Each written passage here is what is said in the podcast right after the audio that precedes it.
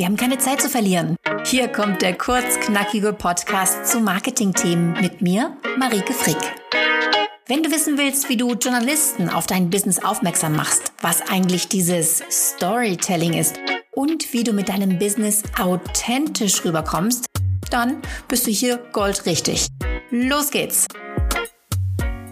Es gibt so ein paar Sätze, von denen sind Journalisten komplett genervt, weil sie einfach typisch PR sind. Ich bin ja selbst ausgebildete Journalistin und ich kenne meine Kollegen und ich flehe dich wirklich an, bitte sag niemals diese fünf Sätze. Ich würde Ihnen gern von unserem neuesten Produkt erzählen. Wenn Journalisten das hören, dann schalten sie im Kopf sofort ab, denn von Produkten wollen sie einfach nichts hören. Und klar, alle da draußen wollen ihre neuesten Produkte an den Mann bringen, aber das ist ja keine Story. Und Journalisten suchen nach Stories oder nach Expertenwissen oder nach Meinungen, aber bitte nicht nach Produktmeldungen. Sag also diesen Satz bitte am Telefon niemals zu einem Journalisten, es sei denn, du möchtest das Gespräch sofort wieder beenden. Können wir das bei Ihnen platzieren? Das Wort platzieren kommt so eindeutig aus der PR, das schüttelt es Journalisten. Sag es bitte nicht, wenn du mit Redakteuren zu tun hast. Das klingt so nach Anzeige. Können wir diese Anzeige bei Ihnen platzieren? Wenn du das Wort platzieren benutzt, dann wirst du wahrscheinlich vom Journalisten direkt zur Anzeigenabteilung weitergeleitet. Denn ein Journalist erzählt Geschichten, der macht Reportagen, der macht Interviews, aber der platziert nichts. Also bitte streiche dieses Wort aus deinem Vokabular. Würden Sie uns mit unserem Anliegen unterstützen?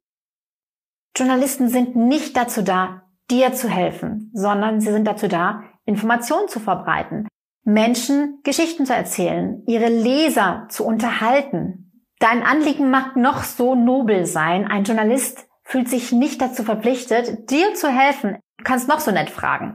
Denn es geht ihm darum, täglich die Frage zu beantworten, was kann ich heute meinen Lesern bieten und nicht, wie kann ich Firma XY weiter unterstützen oder wie kann ich dieser Organisation weiterhelfen.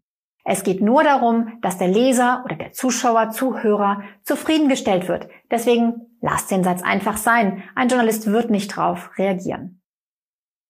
Dieses Produkt oder Angebot revolutioniert den Markt.